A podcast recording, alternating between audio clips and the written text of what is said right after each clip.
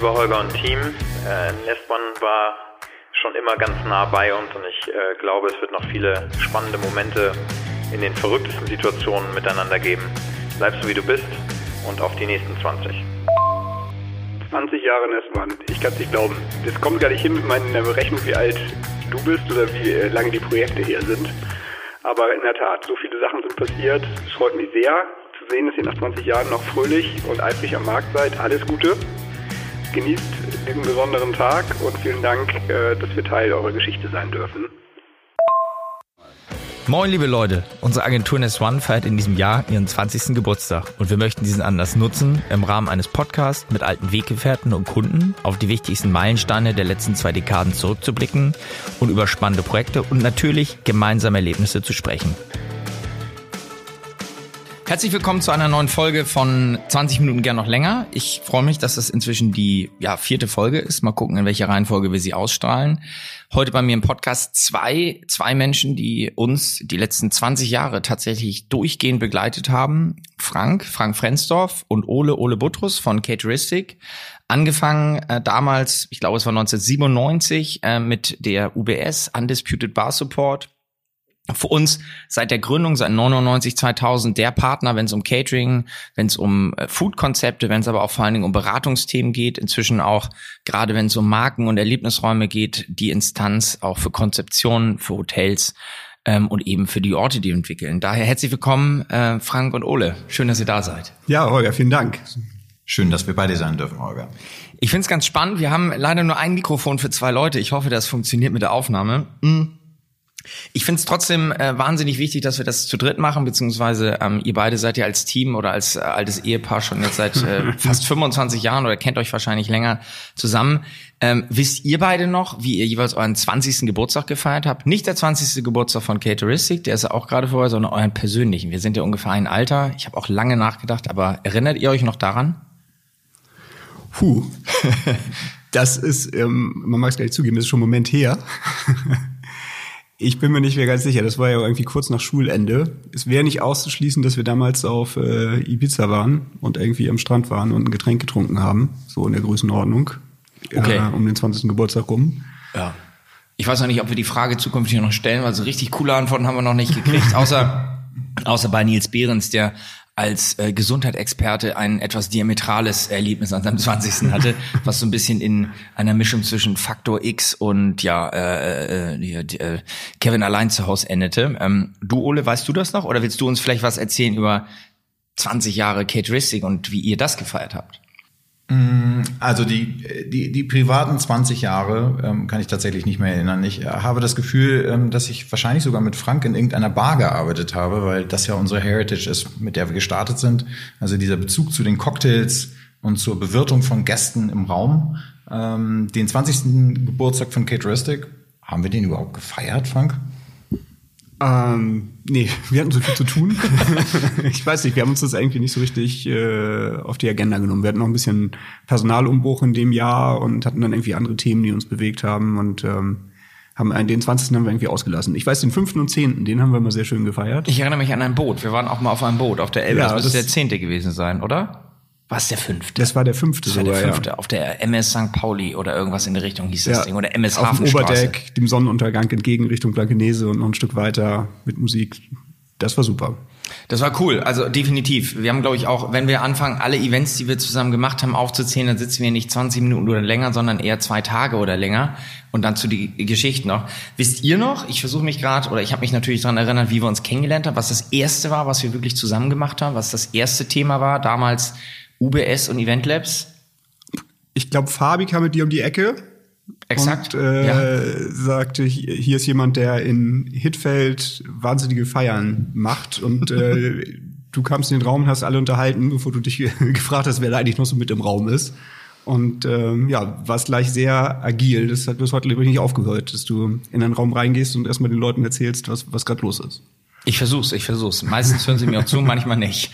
Ähm, Ole, wenn ich mich richtig entsinne, war eins der ersten Projekte, wo es noch um so ganz innovative Dinge wie leuchtende Eiswürfel und Luna-Bars ging, war dann das Aufpäppeln eines Medienformats, das die Online-Kapitäne heißt oder hieß in diesem Fall, gefolgt von der CXO Lounge. Das war damals von Hamburg at Work, Hamburg New Media, so die, der Treffpunkt der digitalen Wirtschaft. Und wir hatten nun als junge Agentur gerade gegründet, über unseren Gesellschafter, die Hamburg at Work eben, ähm, oder einen ehemaligen Gesellschafter, die Chance, diese Medienformate auf links zu krempeln. Und da wollten wir natürlich nicht, bitte ähm, verzeih, äh, die Hörer mögen es mir verzeihen, die hunderte von Hörer, wollten wir nicht Klaus Gerresheim und seine Shaving Dishes haben, sondern wir wollten etwas Cooles, Junges, Modernes. Und erinnerst du dich noch an, also ich meine, da war der, der leuchtende Eiswürfel, war da wirklich der heiße Scheiß, wenn ich mich entsinne. Und eine leuchtende Bar. Ja, ich glaube, ähm, dass für uns das Spannendste damals war, dass wir in einer Zeit äh, angefangen haben, diese Bewirtung und diese Caterings umzusetzen, wo es noch gar nicht so richtig äh, um das Thema Bar ging. Und ähm, beim, beim Essen waren alle immer ganz weit vorne, aber über die Getränke hat sich irgendwie gar keiner Gedanken gemacht. Und dann sind wir einfach vorgeprescht und haben gesagt, Leute, also ohne Bar-Catering geht das nicht. Und dann haben die Leute gesagt, ah, ah Bar-Catering. Und äh, keiner wusste so richtig, was das überhaupt ist. Und dann haben wir gesagt, ja, eine Bar und ein breites Getränkeangebot und natürlich halt auch ähm, dazu passende Mischgetränke, Cocktails, ähm, wenn es dann um die Farbe Blau geht, die dann halt nicht blau waren, sondern wo man sich halt ein bisschen mehr Gedanken gemacht hat. Und das ähm, hat uns gereizt und Spaß gemacht und damit sind wir dann, dann fortgeprescht. Finde ich spannend. Also Blue Curacao kannte jeder. Frank, vielleicht an dich die Frage. Ich versuche das in so einem schönen Wechsel und so ein bisschen intuitiv ja, die Fragen euch euch hin und her zu pingen. Ähm, dich sehe ich ja eher äh, als, also die, die, die, die, die Mehr geht ja um, dass du durch den Film Cocktail angefangen hast, Barkeeper zu werden und im Garten bei deinen Eltern quasi versucht hast, Flairbartending zu üben. Also wurde mir von, von gemeinsam Bekannten berichtet. Vielleicht kannst du mal zu deiner Historie, warum Cocktails? Und ich glaube, ihr beide habt euch, habt ihr euch dann auch zwei Fragen in einer. Warum bist du Barkeeper geworden? Und zweitens, wo habt ihr euch kennengelernt? War es das Kairos oder habt ihr da schon zusammen gearbeitet? Ähm, vielleicht das mal so als kleinen, für unsere Hörer, die interessieren sich doch total für die, für die 80er und 90er. Hau mal einen raus. Ja, gut, dass du nochmal 80er sagst, das ist tatsächlich. Da war ich ja noch nicht mal 18, aber klar, ich, äh, irgendwie als Teenager war das schon faszinierend, diese Welt mit der Sonne und fröhlichen Menschen und das hat mich schon beeindruckt und ähm, das hat mich dann dem näher gebracht, dass ich dachte, Mensch, wie funktionieren eigentlich Cocktails? Ist ja irgendwie auch ganz lecker und Alkohol ist ja eh ein spannendes Thema, wenn man da gerade irgendwie so ein bisschen größer wird. Und als ich 18 war, bin ich dann die, habe ich mich in Malanski vorgestellt und habe gesagt, ich würde gerne bei euch mitarbeiten. Und fand das halt riesig. Das war die große aufregende Welt, so als Vorstandkind, da irgendwie dabei zu sein. Und das waren alles coole Kollegen, die ein bisschen größer waren. Ich musste erstmal Kirschen aufpieksen und das Eis nach vorne tragen. Und ich fand's mega. Ich dachte, wie toll ist das, dass ich dabei sein darf. Und äh, ja, die Begeisterung hat sich eigentlich durchgesetzt. Also ich habe dann später, als ich studiert habe, auch immer gemerkt, es zog mich immer in die Bar zurück.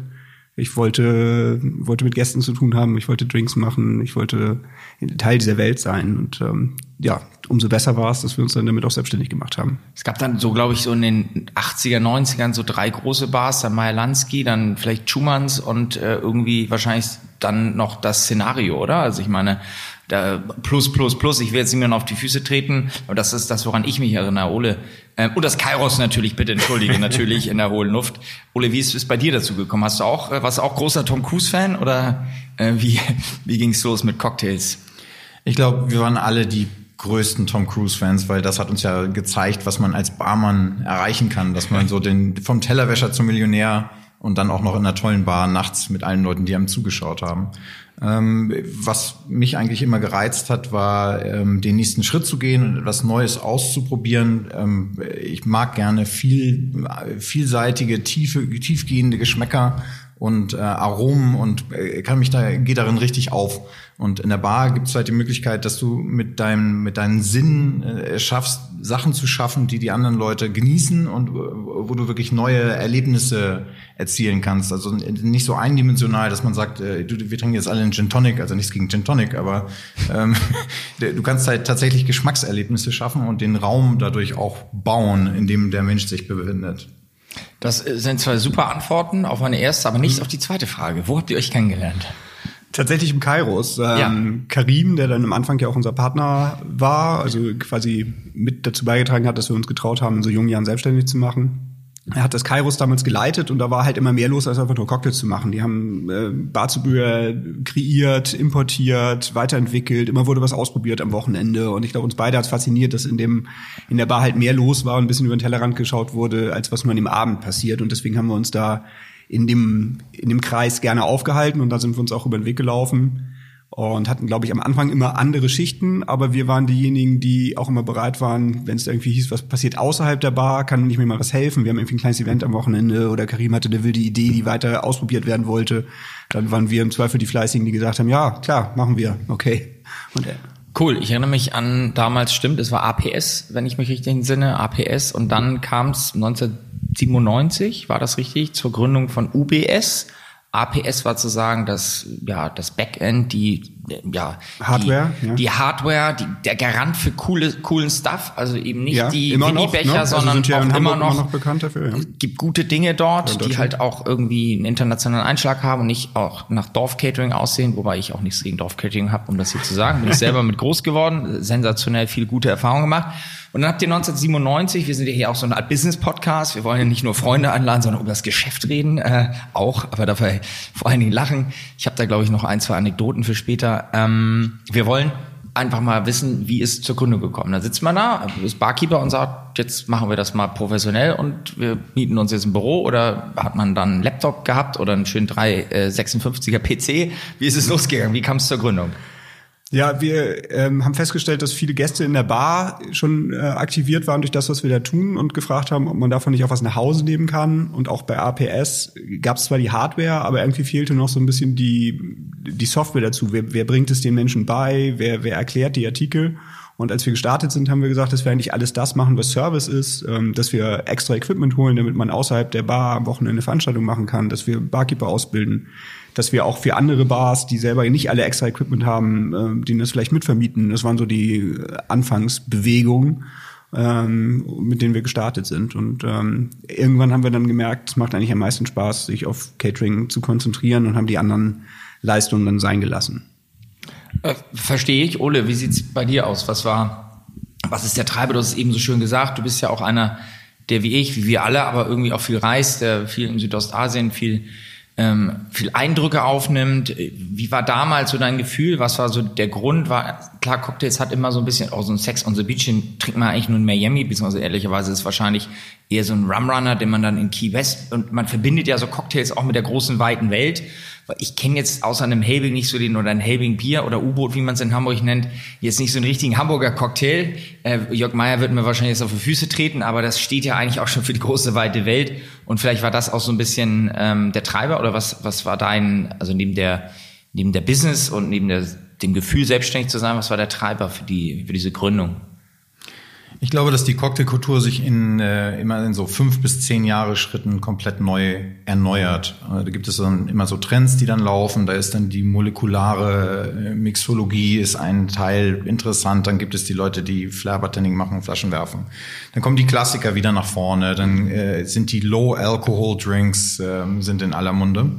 Und was für uns eigentlich immer wichtig war, war die Authentizität der Drinks. Wir wollten gerne Drinks höchster Güte machen, aber halt nicht in der Bar. Und in der Bar, klar, da hast du das perfekte Equipment und hast ein tolles Rückbuffet und hast tausende von Flaschen und kannst äh, den kleinsten äh, Wunsch dem Gast von den, von den Lippen ablesen. Aber im Catering musst du das halt alles in ein großes Auto verpacken ähm, und am Ende auch wieder einräumen und ähm, hoffen, dass am Ende die Veranstaltung klappt. Und das hat äh, mich von Anfang an immer gereizt. Also den, den Event von Anfang bis Ende zu betreuen und von Anfang bis Ende ein besonderes Erlebnis zu schaffen, was äh, schwierig ist, wenn man halt alle Dinge dahin fahren muss. Spannende Antwort finde ich gut. Ich wollte vielleicht noch eine Sonderfolge planen mit äh, deiner Kompetenz, dafür auch noch die entsprechende Software zu programmieren. Bin ja tief beeindruckt, nachdem wir es jetzt nach anderthalb Jahren geschafft haben, unsere Agentursoftware nach wiederum gut 16 Jahren auszutauschen von FileMaker jetzt auf ein PHP-System. Das würde jetzt zu weit gehen, aber äh, für die Hörer, die Ole nicht kennen, ähm, Ole schafft es tatsächlich auf Basis eines einer Datenbanksoftware Dinge wie Erdkrümmung, Packmaße, Kilometer und Fahrzeiten korreliert mit den Trinkverhalten in äh, 16 verschiedenen Bundesländern und 32 europäischen Ländern zu aggregieren, dass man quasi auf Knopfdruck die richtige Planung hat und eben, wie du so schön sagst, nicht zu viel, aber vor allem nicht zu wenig auf ein Event bringt. Denn ich glaube, das, das ist Perfect Surf. Und so habe ich das, so haben wir das ja dann auch äh, gemeinsam mit vielen Kunden gelernt, ähm, unter anderem mit Bacardi oder mit der Bacardi-Gruppe.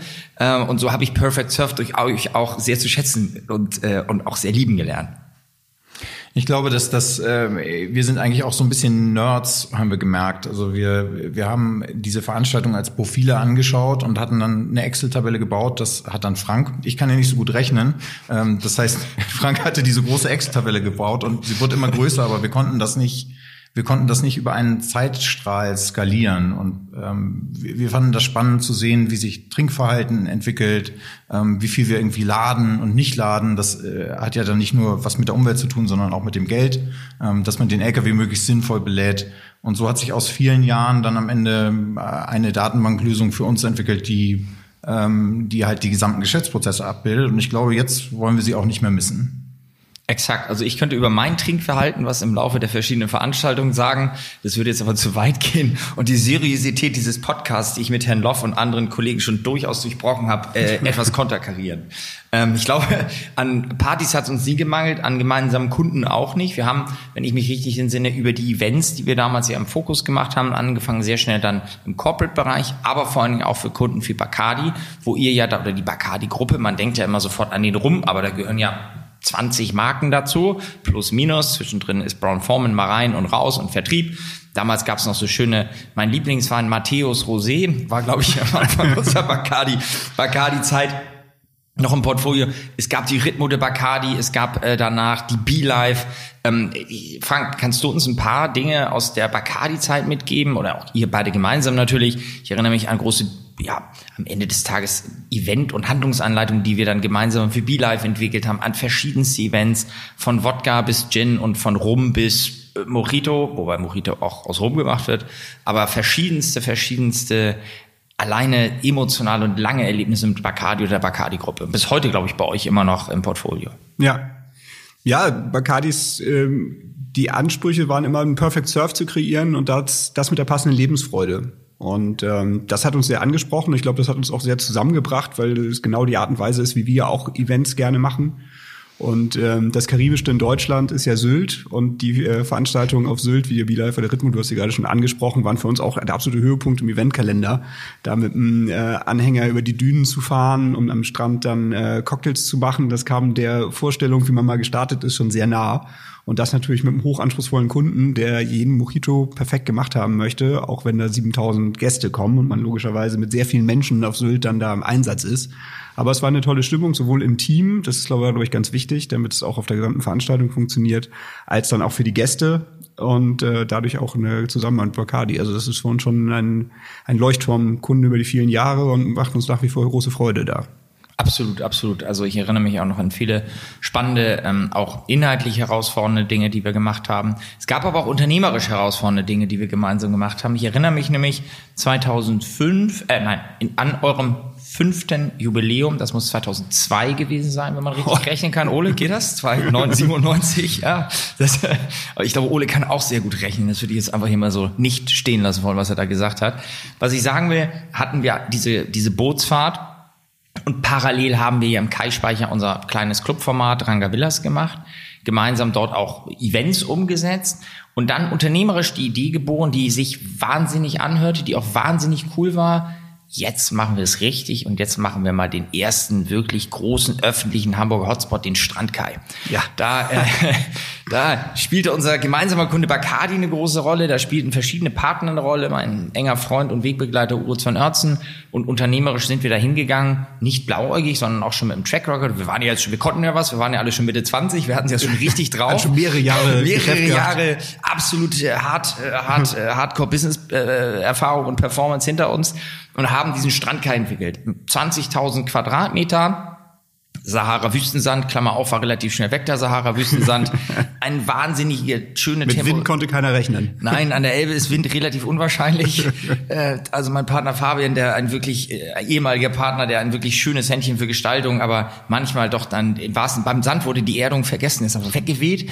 Ähm, nun, aber wir hatten diese schönen Kuppelzelte und uns ein wahnsinniges Businessmodell gerechnet mit Public und den, den entsprechenden Corporate-Veranstaltungen mit eigenen Formaten und uns die Sommer unseres Lebens geplant. Das haben wir dann auch 2003 mit Ach und Krach hingekriegt, waren glaube ich Ende des Sommers fertig mit Aufbau ähm, und hatten dann 2004 und 2005 und dann wurde das gekündigt. Aber das war unternehmerisch ja für uns alle ein Thema, weil wir natürlich Geld und Zeit und Team und Perfect Surf in eine Location, einen Ort, den damals noch gar keiner kannte und etwas, ich würde sagen, zehn Jahre zu früh unserer Zeit waren. Was sind eure schönsten Erinnerungen an den Strand, Kai? Vielleicht so zwei bis drei Anekdoten, die, äh, die wir alle noch mal gerne teilen und uns dran erinnern wollen würden.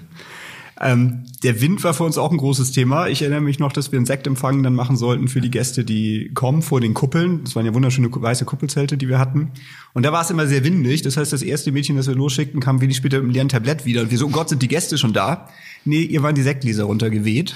Ja, die Elbe vorne am Standkai ist da, da weht der Wind. Ich würde sagen drei bis fünf, wenn es gut läuft. Ne? Ja, und ja. wir haben dann ein windsicheres äh, Tablett für den Strandkai entwickelt, das äh, quasi als Strandkai-Tablett bis heute noch dabei ist und auch mal hilft, wenn man im engen Shop dann irgendwie den Ellbogen von der Seite kriegt. Das kann also nicht nur was gegen Wind und das, äh, zumindest das und die vielen schönen Erinnerungen sind geblieben. Sowas meine ich doch. Genau diese Innovationen, die aus der sozusagen Situation entstanden, das Tablett, ähm, ich erinnere mich an verschiedenste, wo du sagst, das Thema Store Opening, verschiedenste Marcane und sonstige Dinge.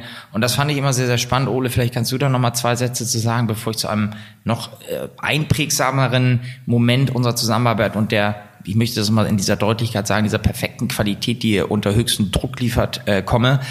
Es war ja auch immer ein Fortbewegen und ein sich mit, äh, nennen wir mal, der, ja, am Ende des, ähm, des Tages der, dem Event und dem Inhalt beschäftigen an, an Tools, die man entwickelt hat. Und ich glaube, das ist äh, vielleicht nochmal ganz spannend, auch wenn das noch nerdiger wird als vielleicht die Software. Cateristic oder zu dem, äh, zu dem Zeitpunkt noch äh, UBS stand ja auch immer für coole Tools. Eben nicht das Silbertablett, der Shaving Dish und so ein Rollwagen äh, und die Kellner mit irgendwie äh, weißer Schürze und so, sondern es ging um Tools. Und vielleicht kannst du, Ole, uns nochmal ein bisschen teilen, was sind denn die Tools, die auch Cateristic heute zum, ja, am Ende des Tages zumindest mal visuellen und Qualitätsmarktführer machen? Ich glaube, es ist wichtig, dass die Kunden, die wir damals und die wir auch immer noch betreuen, ähm, betreut haben, das sind ja alles Leute gewesen, die aus einer Branche kamen, die äh, nach draußen geschaut hat und die nicht versucht hat, sich einem Trend zu beugen oder mit einem Trend mitzulaufen, sondern die vor dem Trend waren. Und dementsprechend waren auch immer die Herausforderungen an das Essen, an die Getränke, an die Sachen, an die Optik, an das Team, dass man es schafft, etwas zu schaffen, was vor dem Trend ist. Und das macht total viel Spaß. Also sich auszudenken, wie jetzt das neue Tablett der Zukunft aussieht. Ähm, ich erinnere mich an eine von den äh, von den TV Movie Awards, äh, wo wir dann äh, das Thema hatten dehydrierte Getränke, die Getränke der Zukunft. Ich glaube, es war keine Ahnung 2002 ähm, und haben dann äh, da Getränke gemacht aus Pulver, die dann vor dem Gast mit mit Flüssigkeiten aufgefüllt wurden. Also so total verrückter Kram. Ähm, und ich glaube, die Leute haben es geschätzt und, und, und gefeiert. Also es war nicht Ahoi Brause mit Wodka. Würde aber nee, auch gehen. Nee. Ist auch aus Pulver. Ja. ist auch glaube ich, auch schon mal. Das ja. kann sein, ja. Okay. Ähm, trotzdem ging es dann ja relativ beim Strandkai in, das ging dann seinen sozialistischen Gang. Das Ding wurde früher als geplant von unserem Vermieter der hochgeschätzten Hafen City gekündigt. Wir mussten abwickeln und sind alle mit einem blauen Auge da raus ich würde da in dieser Tiefe nochmal mit Uritz äh, in einem der nächsten Podcasts einsteigen. Da gibt es, glaube ich, noch einige Anekdoten zum Thema Handschlag und Co.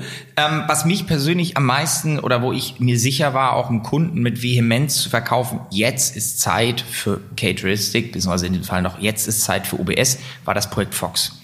Ich erinnere mich daran, dass wir 2004 geplant, 2005 ein großes, sehr für uns auch neues Netzwerk am Ende des Tages über verschiedene Orte in Kopenhagen stattfindendes mehrwöchiges Event hatten, eine der wichtigsten Markteinführungen für Volkswagen, der neue Fox. Dort hatten wir uns ein Hotelkonzept ausgedacht. Dort gehe ich auch nochmal mit anderen, anderen Podcasts auch nochmal detaillierter darauf ein. Lange Rede, kurzer Sinn, aber der Kunde stand auch da und hat gesagt, nein, wir brauchen unbedingt den Punkkoch und die kochen doch nicht. Und dann hatte der andere noch die mitgebracht und ich sag den Namen jetzt mal, Telse macht das Catering und die Organisation. Und es, ging darum, wirklich jeden Tag, back to back, mehrmals hochwertigst internationale Journalisten in einem Restaurant mit einem komplett neuen Konzept, mit Köchen, die alle angeleitet von einem Vollprofi, äh, von Stefan Marquardt, aber auch quasi äh, am Ende war es Interns, es waren Praktikanten, die dort, äh, die dort kochen gelernt und sozusagen das erste zusammenkochten. Und dann der damals und heute immer noch anspruchsvollen Journalier, also den, den Gästen, das Essen zu servieren. Und wenn ich mich richtig entsinne, es müsste ein, zwei Tage, vielleicht war es auch fünf, vor Eröffnung gewesen sein. Und es gab nicht mal genug Löffel, weil der die Person, die dort koordinativ das machen sollte, ist nicht hingekriegt. Habe ich, glaube ich, in Hamburg angefangen und gesagt, Jungs, ist mir scheißegal. Nehmt euch einen LKW, nehmt euch eure besten Leute und rettet uns die Gastronomie im Projekt Fox. Und dem Kunden, das ist mir egal, was ihr jetzt sagt, die kommen jetzt, sonst wird es nicht funktionieren. Das war für mich 2005, 15 Jahre her, auch der Beweis äh, der, des Perfect Serves unter höchstem Druck. Eure Erinnerung dazu?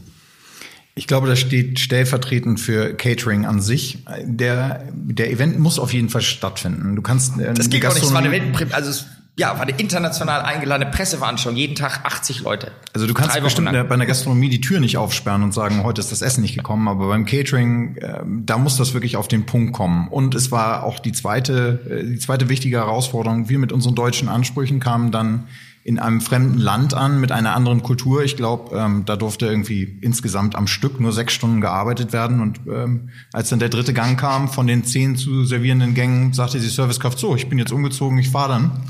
Ähm, wir sehen ja. uns morgen. ja. Und dann steht man da als ähm, deutscher Caterer und sagt, uh, das äh, wird anspruchsvoll. Aber ähm, das ist halt auch das, was am meisten Spaß macht. Ne? Die, die scheinbar unrettbare Situation äh, dann nochmal umzudrehen. Ähm, ich glaube, wir haben die Nacht über telefoniert und dann ähm, kamen am nächsten Tag aus allen möglichen Ländern Leute eingeflogen, die dann den Rest äh, der Zeit gearbeitet haben. Aber das ist eine schöne Erinnerung, an die ich mich gern zurückerinnere. Ich erinnere mich auch noch gut, äh, dein Anruf erreichte mich auf der Echo-Verleihung.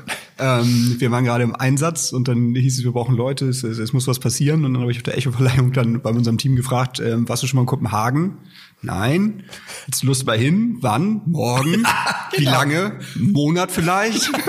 und in der Tat sind daraus drei Personen dann am nächsten Tag aus Berlin nach Kopenhagen gefahren und waren, haben, den, haben das ganze Projekt mit begleitet und hatten auch eine gute Zeit. Und äh, ja, so ist es manchmal. Wir hatten das Glück, dass wir, Ole, ich gebe dir völlig recht, dass wir bei diesem wirklich internationalen Top-Event einen Probeabend hatten. Wir hatten für Family and Friends drei Tage vor Eröffnung den Probeabend und dort sollte es darum gehen, da ist nämlich genau das passiert, was ich eben erzählt und was du gesagt hattest wie das denn so funktioniert. Also man würde sagen, so wie so ein Soft-Opening. Und da ging, also funktionierte nicht nichts, es funktioniert überhaupt nichts, gar nichts, nichts. Also, also es waren nicht mal Gabeln da. Und dann hatte ich nur noch diesen, diesen, diesen roten Knopf, dieses Wählscheibentelefons, was man dann 2005 noch hatte. Ich glaube, es war natürlich schon ein Handy, logischerweise. Aber um Frank anzurufen, respektive dann die Jungs von, von, von UBS, äh, kommt bitte her, bringt mit, was ihr könnt. Und dann haben wir in einem Prozess, glaube ich, innerhalb von zwei, drei Tagen das Team auch gesehen gestafft. Das war für mich, das ist bis heute einer der Erlebnisse, die natürlich verbinden, die aber auch am Ende des Tages nach vorne heraus Qualität und auch eine große, große, ähm, ja, ein großer Stolz auf das Netzwerk irgendwie projizieren. Wir haben dann, das kann man jetzt in, in jeglicher Dimension nochmal äh, ausführen, wir haben dann, glaube ich, 50 weitere Events gemacht, verschiedenste Dinge. Wir haben Goldene Kamera angesprochen, Media Night TV Movie Awards, wir haben Weltpremieren für Autos gemacht. Wir haben auch kleinere Dinge gemacht. Ich glaube, es ist auch mal ganz, ganz wichtig zu erwähnen, dass Cateristic ähm, auch nicht nur den 2000 Mann Premium Global Red Carpet Event, sondern natürlich auch, soll auch ein bisschen Kommunikation sein, auch das spannende, tolle Sommerfest im Garten an der Müritz macht, wenn es denn dann in der Qualität stimmt.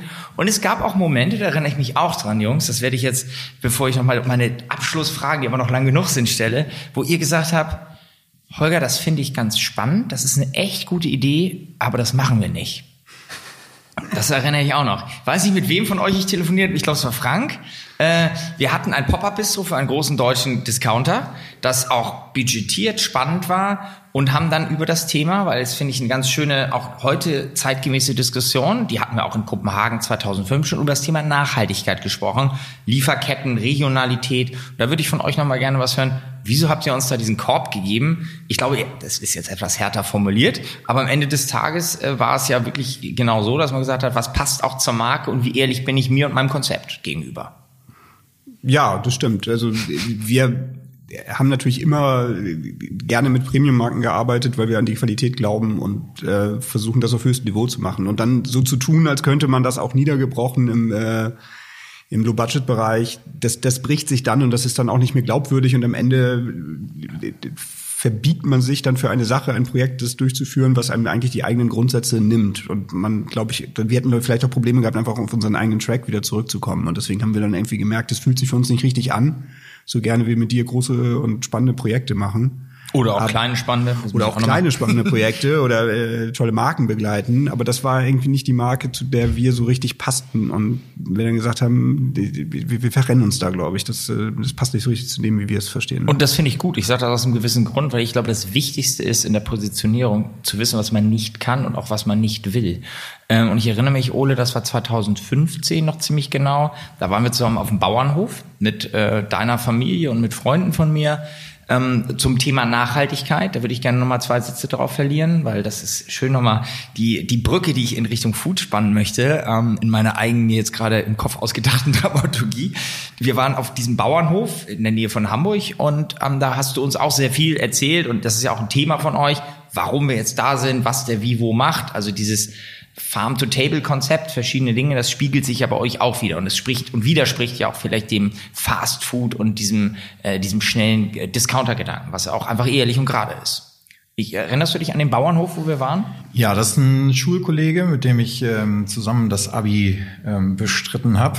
Darf wahrscheinlich gar nicht sagen, welcher das ist. Ne? Immer. Wir machen der, hier nur Werbung. Das ist der Hof Eggers. Ähm, und das Tolle beim Hof Eggers ist, dass, ähm, dass die Kuh, die dann da draußen ähm, auf, dem, äh, auf der Weide weidet, wenn die dann irgendwann mal zum Steak werden soll und sie will nicht, dann wird die da nicht mit hingenommen. Und ich finde diesen Ansatz irgendwie total interessant und wir merken das bei uns in unserer Küche, wo sich das, äh, wo sich das Thema wirklich, es, es geht täglich um die Regionalität. Ähm, kann man bei dem kleinsten Ziegenbauern irgendwie den Ziegenkäse bestellen? Ist das wirtschaftlich? Aber am Ende ist, glaube ich, der Anspruch von uns ein qualitativ hochwertig schmeckendes ähm, äh, hochwertig schmeckende Speisen zu produzieren. Und das geht eigentlich nur mit besten Zutaten. Und die Zutaten können nicht aus Neuseeland kommen, weil dazu die Lieferkette einfach zu weit ist. Hm. Jetzt heißt es nicht, dass in Neuseeland schlechtes Essen ist, aber es hat auch was einfach mit der Transport, mit der Lager und am Ende auch mit der Frische zu tun, oder? Ist das auch ein bisschen die Idee? Ich meine, wir haben, Frank hat das vorhin so schön gesagt, äh, das Wort Undisputed Bar Support wurde dann zu Cateristic irgendwann. Wir springen in der Zeit wild hin und her. Aber ihr seid vor allen Dingen dann ja auch irgendwann dazu übergegangen, dass ihr nicht mehr Food eingekauft. Ich weiß, wir hatten ja auch so ein paar Partnerschaften auf Zeit mit Caterern. Es gab ja verschiedene Kooperationen mit Food Caterern, ich möchte das mal sagen, wo ich immer gesagt habe, ja, du machst gutes Essen, aber bitte lass die Jungs die Qualität und lass die Jungs das Management, das Personal vor allen Dingen, das finde ich noch ganz, ganz wichtig, euer Personal, die ich ja jetzt auch seit über 20 Jahren kenne, die einfach die Sensation sind. Also the host is the most, wie man an der Bar oder im Club sagt. Und das ist einfach das Allerwichtigste, die Software, die Menschen, die für euch arbeiten, das, das, die Bindung auch an, an die Company. Und irgendwann habt ihr euch entschlossen, ja, okay, wir haben bis jetzt immer Food mit angeboten, aber jetzt machen wir auch, jetzt machen wir Full Service, würde man sagen, Full Service Catering. Ähm, Frank, vielleicht du einmal zum Thema, warum dann Food? Da würde ich mit dir, Ole, gleich nochmal darüber sprechen, wie man aus diesem ganzen Thema noch ein Beratungsprodukt macht, weil da haben wir auch sehr gute Erfahrungen dann gemeinsam mitgemacht. Verdammt haben wir noch viele Geschichten. ja, es war schon ganz am Anfang so, dass die Leute sagten, ah, das ist ja super mit den Drinks und was essen wir dann? Und man kam aus dieser äh, Rolle eigentlich nie raus, auch wenn wir damals ja aus der Bar kommend äh, damit gestartet sind und hatten in der Tat dann auch Freunde und Partner, mit denen wir das über die Jahre gemacht haben. Aber es hatte dann auch immer ein, eine gewisse Halbwertzeit und dann haben die wieder was anderes gemacht, man hat sich auseinandergelebt und irgendwann waren wir dann dem entwachsen und haben äh, gesagt, dass dieses UBS Bar Support greift eigentlich gar nicht mehr die Spange, die wir jetzt seit so vielen Jahren schon machen sondern wir haben dann mittlerweile das ganzheitlich das Catering bedacht eh und ähm, der Name Bar Support hat das aber nicht mehr wiedergegeben und deswegen haben wir uns dann zum einen in Cateristic umbenannt, äh, um das einfach auch leicht verständlich zu machen, dass wir der Ansprechpartner fürs Catering sind und dann auch mit einer eigenen Küche an den Markt gegangen, weil man nur da am Ende das natürlich dann auch durchdeklinieren kann und in den äh, Prozessen dabei ist. Das, das war dann irgendwie ein notwendiger Entwicklungsschritt, den wir am Anfang gar nicht so auf dem Schirm hatten, aber man kommt halt nicht raus. Wer trinken sagt, muss auch essen sagen. Sehe ich absolut und ich glaube nur Brezeln und äh, und Barnüsse sind da auch zu wenig. Vielleicht doch noch mal eine eine Frage noch mal davor geschoben, Ole. Ähm, wenn ihr jetzt über Food redet, klar, okay, jetzt hat man als Caterer eine Positionierung. Ich habe aber gelernt oder ich habe äh, durch euch gelernt, man braucht gar keine, wenn die Positionierung Qualität ist, kann ich von Asian Food bis Regional natürlich immer mit der entsprechenden Nachhaltigkeit dahinter. Ihr habt ja jetzt nicht die Spez den speziellen Fokus auf Hamburger Hausmannskost. Also ich kriege bei euch einen Lapskaus genauso wie ein Curry. Ich kriege bei euch einen, einen äh, Quinoa-Salat, aka Hipster-Hirse, äh, genauso wie irgendeinen coolen, coolen Fruchtsalat aus der Region. Wie inspiriert ihr euch oder wie wichtig ist euch dann am Ende des Tages eure eigene Meinung versus dem, was der Kunde will, also am Ende seid ihr Dienstleister, klar, aber wie wichtig ist die eigene Positionierung und Qualität und auch die Innovation ähm, im Sinne von, von Positionierung? Ich glaube, als B2B-Caterer, äh, wenn man da dem, der Meinung ist, dass man das selber entscheiden kann, was der Kunde möchte, dann ist man irgendwie so ein bisschen auf dem Holzweg. Ähm, wir haben ja das Glück durch unsere, unsere internationale Arbeit, durch die ganzen Reisen haben wir die Möglichkeit, in verschiedensten Kulturen einzutauchen und auch das verschiedenste Essen in der Qualität zu essen, äh, wie man es halt in dem jeweiligen Land tatsächlich isst. Und wenn du jetzt sagst, du möchtest gerne einen Vegan Food, dann braucht es einen Profi, der Vegan Food kann und dann werden wir diesen Profi besorgen und der wird dann mit uns diese Speisen zusammen machen. Und in dem Prozess lernt man, und das ist eigentlich auch wieder so eine dieser, dieser spannenden, reizvollen Aufgaben, dass man es schafft, das Gericht, was du in Thailand auf dem Markt mal gegessen hast, dass wir das in genau dieser Originalqualität machen mit dem genau den Originalgewürzen, genau den Originalzutaten, aber halt nicht, weil wir das selber können, weil wir irgendwie so äh, in die große Glaskugel gucken und sagen, wie macht man denn jetzt diesen Salat, sondern weil wir jemanden kennengelernt haben, der uns das beigebracht hat, wie diese Speise geht und der es mit uns zusammen gekocht hat, weil unser Ziel am Ende dann ist, dass diese Speise tatsächlich so schmeckt, wie du es erwartest. Ne? Das ist so unser hehres Ziel, weil wir brauchen uns mit unserer Marke eigentlich nicht nach vorne zu stellen, sondern äh, du, du kaufst uns ja gerade deswegen, weil du gerade möchtest, dass da kein extra Ego mit dabei ist, sondern du möchtest eigentlich ein, äh, auf eine, eine Markeninszenierung passendes ähm, Speisenprodukt und das müssen wir dann liefern. Perfekt international, Frank. Was war mal einfach um einen kleinen Eindruck zu geben? Wir werden gleich auch noch am Ende wird Webseite und äh, und, und alles an Credentials natürlich rausgehauen, noch ein nöcher. Gerade in der in der spannenden Zeit jetzt ist Catering ja auch was, was auch vielleicht nicht Hilfe braucht, aber mindestens mal Kommunikation. Ähm, was waren denn die international spannendsten drei Top-Events, die nicht in Hamburg, Berlin, München oder Düsseldorf stattgefunden haben. Also wie ist Kate Racing, Ola hat es gerade so schön gesagt, international aufgestellt? Ja, wir äh, durften mal fürs Volvo Ocean Race in Alicante die äh, die Basis für äh, Puma betreuen. Das war ungefähr ein Monat, weil da der Start war und haben dann ein temporäres Pop-up-Restaurant Pop-up-Bar gemacht und alles im Puma-Style. Ähm, das war so ein bisschen an der Grenze zwischen dem, was die Gäste, die da hinkamen, natürlich einmal als spanische Authentizität erleben wollten, aber natürlich immer in dem Image wie Puma halt sehr sportlich, sehr, sehr modern, auch ein bisschen frech äh, auftritt und äh, das aber gleichzeitig so deutsch durchgeplant ist. Und sie waren da mit den äh, spanischen Kollegen, ähm, die haben super Essen gemacht, aber die hatten einfach nicht so viel Lust auf diese Markeninszenierung. Und dann haben sie gesagt, komm, könnt ihr mit runterkommen? Wir haben uns dann eine Wohnung gemietet, waren mit dem Team unten und das war, war ein super tolles Event. Und wenn ich noch ein zweites nennen sollte, wir waren mal auf St. Barth, ist länger her, und da wollte ein Kunde gerne vor Ort ein Fest geben und da gab es aber nur die französischen Caterer, weil das einfach eine französisch geprägte Insel ist und der wollte aber den deutschen Fußabdruck geben und da hatten die Franzosen natürlich nicht so viel Lust drauf. Kann ich mir gar nicht vorstellen. oh, und ich dachte, prima, das machen wir mal und versucht das vorher irgendwie per Telefon, ich spreche nicht so gut Französisch, und äh, per Mail zu lösen. Mail war damals auf St. Barth, ist immer noch so nicht so ein großes Thema und wir sind dann eine Woche rübergeflogen, hatten einen Aufgabenkatalog, aber mussten dann irgendwie ins Inselleben eintauchen, vor Ort äh, Verbindungen finden, mit wem wir arbeiten können, wie wir schaffen, dann Teller und Gläser und alles an den Start zu bringen, um dann irgendwie ein, ein tolles Fest zu machen. Gibt schlechtere Orte als die Karibik, um zu improvisieren, aber nichtsdestotrotz Respekt. Was, was mich äh, jetzt nochmal zu der Positionierung Erfahrung äh, interessiert, was nochmal eine ja, Frage oder für unsere Hörer ganz spannend ist. Wir haben uns dann ja als Nest One auch vor gut zehn Jahren dafür entschieden, etwas von der Live-Kommunikation als Kernpositionierung wegzubewegen, hin zu Brand Experience Architecture, auch mit dieser klaren Positionierung, diesem Engpass. Daraus sind verschiedene immer noch mit euch gemeinsame spannende, spannende Projekte entstanden. Ich möchte zwei nochmal mit euch kurz besprechen. Das eine ist sicherlich TUI, TUI Blue, unsere Kompetenz, eure Kompetenz, unsere gemeinsame Kompetenz, Erlebnisorte äh, zu entwickeln und die auch nicht nur zu designen, sondern was ich immer sage, eben eingangs, the host is the most, auch zu bespielen, auch zu betreuen, zu beraten. Da spielt ihr eine ganz wichtige Rolle, gerade wenn es um Gastronomie geht. Und das Drive in Berlin in dieser Reihenfolge vielleicht auch, wo es ja auch darum geht, dass ein, ein Markenort, ein Forum auch immer ein Ort ist, wo Menschen zusammenkommen. Richard David Brecht würde jetzt sagen, man jagt das Mammut gemeinsam, aber man isst es vor allem gemeinsam am Lagerfeuer. Also ist auch dieses Forum ja ein Ort, wo man zusammenkommt.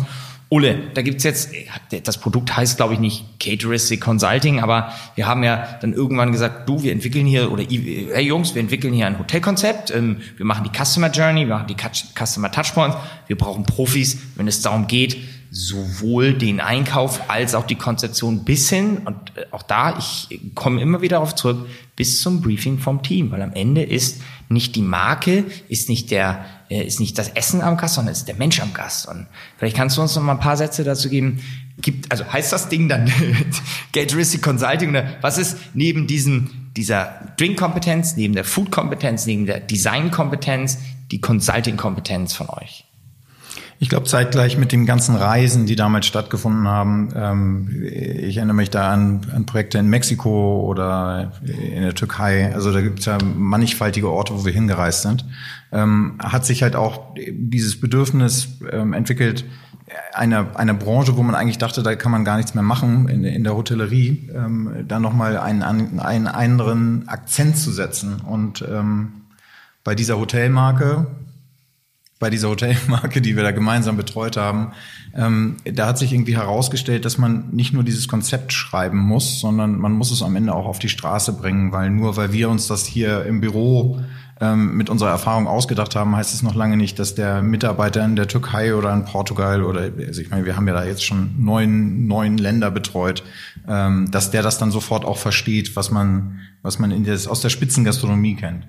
Ähm, eine Herausforderung, die aber sehr viel Spaß macht, weil in, in, in, diesen verschiedenen Ländern mit den verschiedenen Kulturen zu arbeiten, das, das bringt einem unheimlich viel Input. Also nicht nur, äh, dass man selber da was hinbringt, sondern dass auch diese Menschen einem was beibringen. Und was man an Kultur und an Sprache und an Geschmäckern und an Aromen da kennenlernt, das ähm, kann einen eigentlich keiner reicher beschenken als, als in der Art und Weise.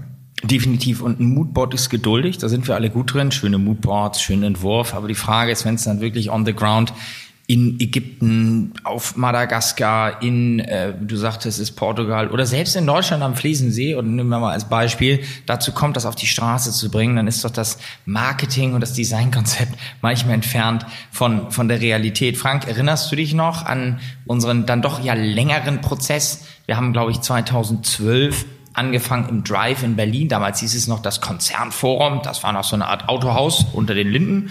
Ähm, gemeinsam mit äh, unserer äh, Kundin äh, Cornelia Schneider, die demnächst auch noch im Podcast ist, dort ein neues Konzept, eben ein Group Forum zu entwickeln. Und ein wichtiger Punkt, ich sagte es eingangs, beim Forum ist natürlich die Gastronomie. Und da prallten ja auch, ich weiß nicht, wer sich besser, mit jetzt kein, äh, kein Name, ein sehr, sehr cooler, cooler Typ aus Wolfsburg, äh, Marco heißt er, der sozusagen, aber die Wolfsburger Seite der Gastronomie, ich glaube, das Wort Currywurst kam ungefähr jeden, in jedem dritten Meeting achtmal vor oder in jedem Meeting achtmal vor, ich weiß es nicht mehr also wir entwickelten also aus einer Innovation Berlin, Zentrum, Welt, wir bauen ein, ein Group-Forum und dann kam Volkswagen mit dem Konzern Catering. Das heißt nicht Konzern Catering, ich nenne es jetzt aber so, also mit denen, die dort in Wolfsburg die Kantine machen. Nochmal, ich wiederhole, ein sehr cooler Typ, extrem offen, aber es ging immer zurück zur Currywurst. Wer von euch erinnert sich noch am besten an unsere dann doch ja fast zweijährige Geschichte mit dem Drive? Es gibt ja auch immer zwei Seiten. Wenn man die Gastronomie aufbaut und man macht es aus Konzernsicht, dann äh, gilt es natürlich auch ähm, zu garantieren, dass es auf jeden Fall funktioniert. Und Exakt. der Konzeptgeber, der dann irgendwie in einem, du hast so schön gesagt, in einem Moodboard schwelgt und einem das dann vorlegt und der andere muss es dann umsetzen, das ist immer eine sehr unglückliche Kombination. Aber nichtsdestotrotz ist dieses, dieses Projekt mit der mit der frisch belegten Stulle, das hat uns, glaube ich, alle ähm, begeistert. Also das, die Stulle in einer äh, absolut unbekannten Qualität in der Brotzeit im, äh, im Konzernforum. Äh, Dann hieß es, glaube ich, schon Drive, aber es war da noch Drive, das genau. Konzernforum, genau. richtig? ja. Also äh, Catering neu denken und völlig richtig, Ole, das war auch mein Punkt, mit der mit dem Anspruch des Perfect Serves und der Innovation eines innovativen Dienstleisters und Partners wie Cateristic und mit dem Anspruch an Perfektion und auch am Ende des Tages nehmen wir mal Skalierung eines Konzerns. Das ist äh, eine spannende Aufgabe.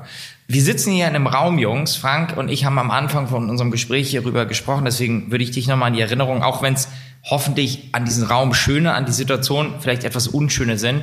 Ihr wart ja auch mal dann für einige Monate Gast hier im Nest. 2013, das ist Wahnsinn. Fast in diesem Raum, wo wir sitzen, fast auf den Tag sieben Jahre. Es war im November 2013. Ein grauenhafter Brand, kein Scheiß, hat euer eigentlich ja bis dahin florierendes Unternehmen einmal kurz niedergestreckt, weil nebenan irgendwelche Kühlschränke explodiert oder irgendwelche Elektroteile falsch zusammengelötet wurden. Und äh, ihr stand im wahrsten Sinne des Wortes vor nichts und der Software, die Ole zum Glück programmiert hatte. Das ist nämlich, das ist es, oder? Es war nichts und die Software. Und es ist kein Mensch zu Schaden gekommen, sondern es sind leider Sachwerte vernichtet worden. Aber ihr hattet eigentlich vom Scratch dann fast 20 Jahre nach Gründung. Ich glaube, das war dann ein Jahr vor dem 20. Kann man ja sich irgendwie ausrechnen. Nee, macht nicht so. Ja, 16 Jahre waren 16, macht nicht, jetzt bin ich im Rechnen schlecht. Aber ihr hattet auf jeden Fall nach einem sehr, sehr langen, erfolgreichen ähm, und äh, tollen äh, Geschäfts, äh, Geschäftsleben auf einmal äh, den Brand und die Software. Und vielleicht kannst du mir nochmal erzählen, was deine Erinnerungen daran sind. Ich fand's cool, dass ihr hier wart. Ich glaube erst vier, dann sechs, dann acht und es war irgendwie lebendig. Aber es gab ja auch viel, was ihr damals neu aufgebaut habt, vielleicht euch heute auch noch erfolgreicher gemacht habt. Nochmal so ein Restart. Ja, also wenn man über äh, das äh, selbstständig machen und die Risiken nachdenkt, glaubt man, denkt man an vieles, aber nicht daran, dass Feuer einmal so auf den Hosenboden setzt. Das hörte sich für mich an wie vor Jahrhunderten, wo man das Problem, äh, Jahrhunderten das Problem haben könnte, dass es uns äh, mal treffen würde. Das war schon ein ganz schöner Schlag in die Magengrube und ähm, wir standen da wirklich dann äh, von den Grundmauern der Firma, die wir viele Jahre aufgebaut hatten, mit wo wir viele Gedanken uns und alle Tools gesetzt hatten aber wir wollten natürlich weitermachen und hatten eigentlich, wie du es ganz gut beschrieben hast, hatten nicht nur die Software und die, unser Netzwerk und ähm, haben dich am nächsten Tag angerufen, so ein bisschen das Projekt Fox und rückwärts und gesagt, Holger, ähm, wir wollen weitermachen, aber wir, wir wissen nicht wo. Ähm, wir sitzen bei Ole in der Küche, haben den Rechner jetzt gerade wieder neu gestartet. Ähm, dürfen wir zu dir kommen? Und ähm, du hast gesagt, ja, kommt her, wir, wir, wir räumen alles um und es war äh, ich glaube, die, die Glut glühte noch. Da waren wir schon bei dir hier äh, ohne großes Umreden zu Gast und waren hier, glaube ich, fünf, sechs Monate, bis wir uns eine neue Fläche gesucht hatten und eingerichtet hatten. Und das äh, ist natürlich auch eine tiefe Verbindung, die wir nicht zuletzt deswegen auch mit dir haben, weil du einfach sofort da warst, uns die Hand gereicht hast und äh, gesagt hast, komm, ihr, ihr schafft das, ich habe einen Ort für euch, wo, wir, wo ihr sein könnt. Und dann haben wir nach und nach Tools dazugeholt. Wir hatten einen Wagen auf der Straße an dem Tag, als es passierte. Und mit dem Equipment und dem, was wir dann improvisiert haben, sind wir dann durch die Weihnachtssaison gegangen in dem Jahr. Und das war auch eine echt äh, volle Weihnachtssaison. Ich erinnere mich dran, dass äh, die, die Bookings und dass das komplett ausgebucht und die Kapazität ja, am Ende war. Also ne? Die Allianz, unsere Versicherung, war ein toller Partner, weil sie uns ersetzt haben, was verbrannt ist, als und wir konnten es nachkaufen unser größtes Risiko war die Events, die noch stattfinden sollten, weil welcher Kunde hat Lust oder traut sich das, mit einem Caterer, dem alles abgebrannt ist, die Weihnachtsfeier zu machen. Das heißt, wir mussten sehen, dass wir die Events nicht verlieren, die kommen, sondern dass wir alles bedienen. Das war das wirtschaftliche noch größere Risiko, dass, äh, dass wir das zukünftige Geschäft nicht, äh, nicht abwickeln können. Und wir haben, ja, haben einfach Gas gegeben. Und ähm, war eine besondere äh, Zeit, die Monate, wir haben auch demütig gemacht, aber es hat funktioniert und ähm, ja, ist Teil unserer Geschichte jetzt. Und ein spannender und auch einer Freundschaft und ich insistiere nochmal, Software, Software, Software, Leute. Ähm, nicht, dass ich, ich habe mit Ole dann mal versucht, mit meinem Team so eine Art Coaching zu machen, da aber Ole das selber macht und wir eher Anwender nicht mal äh, nutzt. Also wir, wir, wir haben es einfach nicht hingekriegt, das so zu adaptieren, wie ihr es hingekriegt habt. Wir haben jetzt eine ganz gute Lösung gefunden. Ich finde ähm, zum Schluss zwei Fragen noch. Also eine Sache, die mich persönlich immer sehr freut. Ähm, ich habe auch eine, äh, eine dankbarerweise eine Flasche, die werden wir auch noch mit posten. The Clarita uh, Characteristic congratulates Nest One to 20 years of legacy. Ähm, Schnaps, Schnaps ist super. Ich habe, da ihr auch immer diese Angewohnheit habt, eigene Produkte und äh, von Tools bis hin zu dem, dem alten eurer Historie, dem, dem Barkeeper-Herzen, eine Limonade, die ihr gerade rausbringt, die Solidaritätslimonade in Flaschen für die DBU, für die Deutsche Barkeeper-Union. Gibt's jeden, jeden Weihnachten auch oder gibt's jedes Weihnachten einen, einen Geschenkebox oder ein, ein Schnaps. Ich habe dann nach drei Jahren erst gerafft, was dieser, ich werde das auch mit posten, was eure, was eure Rudolph the Red-Nosed Reindeer äh, Edition kann. Die stehen bei mir übrigens immer noch. Ich habe sie, glaube ich, schon zweimal gepostet inzwischen. Wie sehr seht ihr, ich habe zwei Fragen, die ihr vielleicht jeweils einzeln oder gemeinsam beantwortet, wie sehr seht ihr Cateristic auch mit eigenen Produkten, gerade in Zeiten, in denen wir jetzt sind, die herausfordernd spannend sind, wo der Handel, wo das Catering, wo die Events nicht stattfinden, wo es wirklich ja auch einen Stillstand in der Branche gibt, den ich auch nochmal ganz, ganz klar anmahnen und ganz, ganz klar auch zu Aufmerksamkeit und Unterstützung aufrufen möchte. Also wie sehr sieht ihr eigene Produkte? Will Cateristic auch irgendwie FMCG-Produkte herstellen? Ja oder nein? Oder vielleicht? Geschlossene Frage. ähm, und wo seht ihr die Zukunft von Catering? Und ähm, auch, vielleicht ist es aber eine, eine extra Frage, eure Konzepte, die ihr in Zeiten von Corona, ja, für Corona-Safe Events entwickelt habt. Also das fände ich nochmal ganz, ganz spannend. Weil viele sind ja skalieren, skalieren, skalieren, ich will ein Produkt. Will Cateristic das auch? Oder reicht's bei den schönen Schnapsgeschenken? Ähm, und vielleicht das Thema Innovation aus der Krise. Ich glaube, wir sind jetzt gerade in einer Phase, wo die gesamte Veranstaltungsbranche erstmal sich neu erfinden muss. Ähm, wenn man jetzt äh, das Beratungsgeschäft für Hotelkonzerne mal beiseite lässt, die ja im Moment auch nicht gerade ähm, dabei sind, ein Haus nach dem anderen zu bauen, dann muss natürlich jeder Caterer sehen, wo er bleibt. Und ähm, bei Cateristic ist es so, dass ich glaube, dass die Veranstaltungsbranche sich klar verändern wird hin zu einer Branche, wo weniger Interaktion stattfindet, vielleicht auch konzentrierte Interaktion stattfindet. Und dafür braucht es natürlich eine neue Erfindung des Themas Catering, also das, was wir eigentlich jeden Tag machen, aber noch viel, viel krasser und viel extremer. Also wie schafft man das, ähm, wenn die Leute sich dann auf einmal alle bei Zoom treffen zur Weihnachtsfeier, wie die dann ihr Essen bekommen. Und äh, das wird auch eine Art des Caterings sein und auch das Catering werden wir am Ende bedienen müssen und auch wollen. Und äh, das ist eine spannende Herausforderung, wo wir jetzt seit März, weil wir ja seit März Richtig. ein Catering-Geschäft haben, müssen wir auch noch mal vielleicht betonen, ähm, wo wir dann arbeiten, ähm, welche, welche Themen man da oder wie man die Menschen einfach anders bedienen kann mit Speisen und Getränken. Eine äh, ständige äh, Wiedererfindung äh, des Themas äh, Essen und Trinken am Gast. Danke, Ole. Frank, was sagst du zu Produkten? Ist das ein Thema? Habt ihr darüber mal nachgedacht? Gerade weil ihr auch für Bacardi und Co. arbeitet oder ist es keins einfach mal so rein? Ja, auf jeden Fall ist das ein Thema. Also wir sehen es dadurch, dass Menschen sich im Moment ja nicht äh, so gut begegnen können, sondern äh, es schwingt ja immer Corona mit. Die Leichtigkeit ist einfach nicht da. Trotzdem möchte die Industrie oder möchten Leute, die eigene Produkte haben, ähm, stattfinden. Messen finden digital statt und ähm, wir beschäftigen uns im Moment viel mit Rebottling. Das heißt, wir machen äh, Pakete in äh, Probierportionen, damit Kunden, die sich sonst auf einer Messe vielleicht getroffen hätten, das zu Hause machen können. Und da geht es natürlich auch um Anwendungsbeispiele, um kleine Cocktails, die man probieren kann. Und äh, solche Dinge werden auch in Zukunft weiter stattfinden. Man wird nicht immer überall hinfliegen und sich immer persönlich sehen, aber gerade bei Getränken und Speisen entscheidet natürlich am Ende, man muss es einmal im Mund gehabt haben.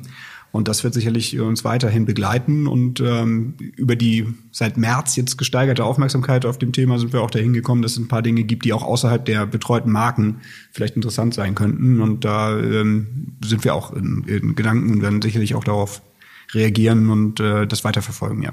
Du bringst mich gerade spontan auf den Gedanken der Cateristic Schnapspraline. Frag mich nicht warum, aber das habe ich gerade im Kopf. Es vereinigt alles, was du gerade gesagt hast. Man hat es im Mund, man schmeckt es, man spürt es.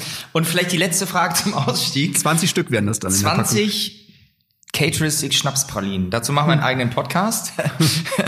Äh, zum Ausstieg noch mal was nach vorne, weil du, wir alle vermissen irgendwie die Freiheit. Jetzt sind wir nicht eingesperrt, uns geht's super, uns geht's gut. Wir können dankbar sein, dass wir hier irgendwie so leben, wie wir leben. Das möchte ich auch ganz klar sagen. Vielleicht die Freiheit zu reisen, die Freiheit, Menschen zu treffen. Du hast es gesagt, ich treffe wahnsinnig gerne Menschen. Ähm, ich treffe wahnsinnig gerne neue Menschen. Ich reise wahnsinnig gerne. Ich habe mir gefühlt schon ewig kein Tattoo mehr gemacht. Jede Reise ein Tattoo. Das wird langsam, ist noch platzfrei. Aber vielleicht, wenn man denn wieder reisen kann oder vielleicht auch gerade, wenn man nicht weiter reisen kann, aber die Gastronomie wieder aufmacht, Abschließend eine schön demokratische Frage an jeden Einzelnen. Ole, was ist deine Lieblingsbar, respektive für dich die beste Bar und warum? Also meine Lieblingsbar ist sicherlich die Operation Dagger in ähm, Singapur. Die haben einen ganz besonderen, ähm, äh, eine besondere Herangehensweise an Cocktailkultur. Sie fertigen fast alle Zutaten von ihren Drinks selber und haben eine wunderschön designte Bar ähm, ohne eine einzige Flasche mit einem Branding. Äh, Bacardi mag mir das verzeihen. da gibt es nur ungebrandete Flaschen. Ähm, das hat mich nachhaltig beeindruckt. Wow. Frank, das Kairos, hat das noch auf? äh, unter anderem Namen, die, die Location wird noch betrieben. Ähm, aber nicht mehr als Kairos. Das, äh, da ist die Zeit weitergegangen. Ähm, ja, mich beeindruckt immer, wo Bars sind. Ich erinnere mich zum Beispiel an St. Barth, da waren wir im Toms Hotel. Ähm, das war eine Strandbar, einfach die Füße im Sand. So eine Tiki-Bar. Äh, so eine Tiki-Bar, ja. äh, man guckte übers Wasser, die, die Sonne ging unter, ähm, da stimmte dann alles. Natürlich war auch irgendwie, man hatte den Job getan, man hatte es geschafft und hat sich da dann ausklingend mit einem Drink belohnt, also ein Erlebnis, das man sich im Prinzip nicht kaufen kann. Und das hat, äh, ja, wenn dann alle Aspekte zusammenkommen, das finde ich besonders schöne Gastronomie-Momente, ja. Vielen, vielen, vielen, vielen Dank, Jungs. Das war spannend. Das waren 20 Minuten definitiv auch länger. ich weiß nicht, wo wir reinkommen. Äh, wir werden auf jeden Fall uns noch im Anschluss etwas austauschen. Schön euch zu sehen. Schön, dass ihr da wart. Ich freue mich auf alles, was vor uns liegt. Und ähm, ja, danke. Sehr gerne. Herzlichen Glückwunsch nochmal. Herzlichen Glückwunsch, Holger.